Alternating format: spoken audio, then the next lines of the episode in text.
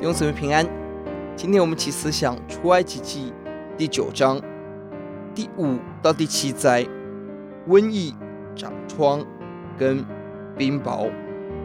在经文当中，神不断在审判当中做分别的工作。第四节，深处的瘟疫不临到以色列；第二十六节，冰雹不降在以色列地。神在审判当中也仍然有怜悯的动作。第十九节，在冰雹临到之前，先警告冰雹将临，惧怕者得存活，藐视的而被击杀。这段经文特别提醒我们。神使法老心刚硬，在第十二节。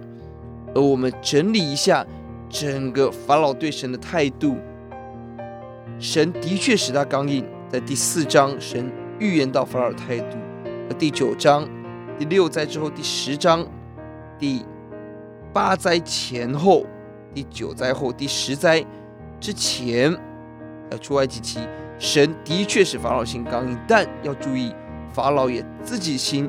选择刚硬。第七章第十三节，七章二十二节，第八章，在第一灾后、第二灾后、第三灾、第四灾、第五灾后、第七灾后，神都是法老自己的心选择刚硬。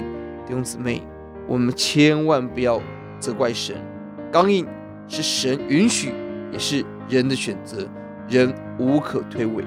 这段经文很重要，在第十六节节，其实我叫你存立。是特要向你显我的大能，并要使我的名传遍天下。